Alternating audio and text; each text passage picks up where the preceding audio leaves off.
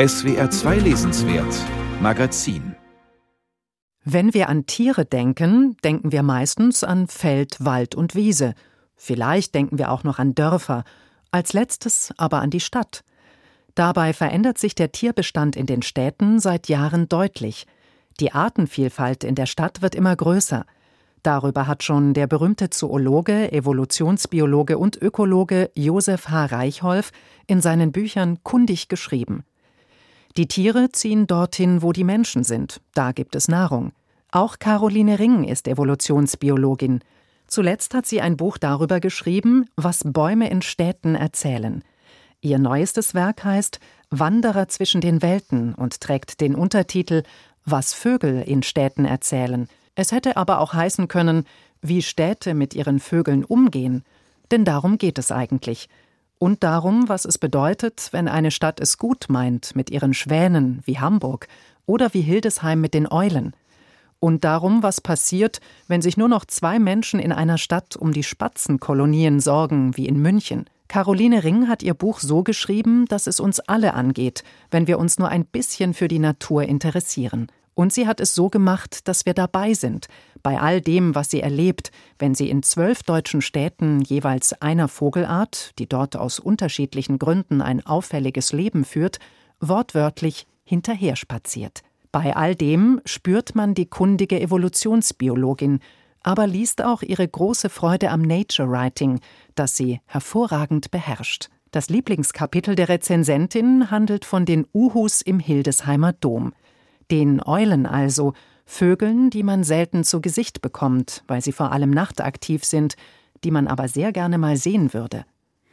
In der Antike wurden Eulen menschenköpfige Vögel genannt.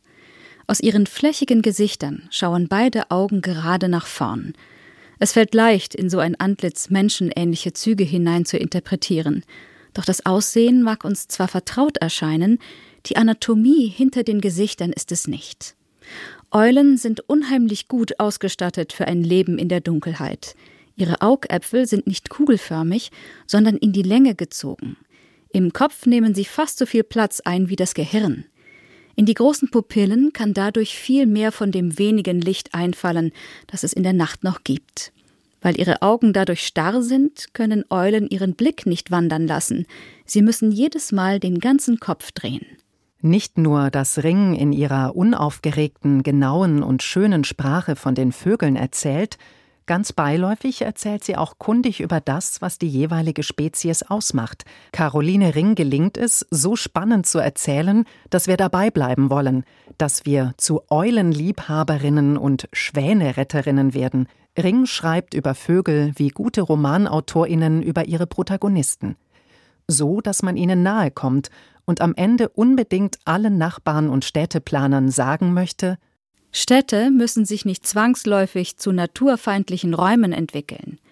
Wir alle können einen Beitrag dazu leisten, dass sich Tiere und Pflanzen auch in einem dicht besiedelten urbanen Umfeld wohlfühlen. Das fängt bei Parks und Grünanlagen an, die einfach ein bisschen weniger gepflegt sein müssten, als es der menschliche Sinn für Ordnung verlangt.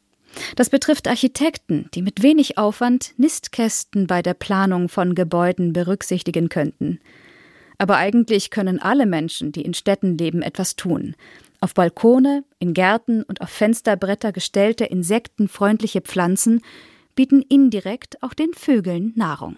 Dies ist deshalb eine unbedingte Leseempfehlung für alle, die städtisch wohnen, aber naturnah denken die Freunde überzeugen wollen, dass sie ihren Balkon begrünen oder anstatt aufs Handy mal in die Luft gucken und genau hinhören mögen, was da so fliegt und chilpt.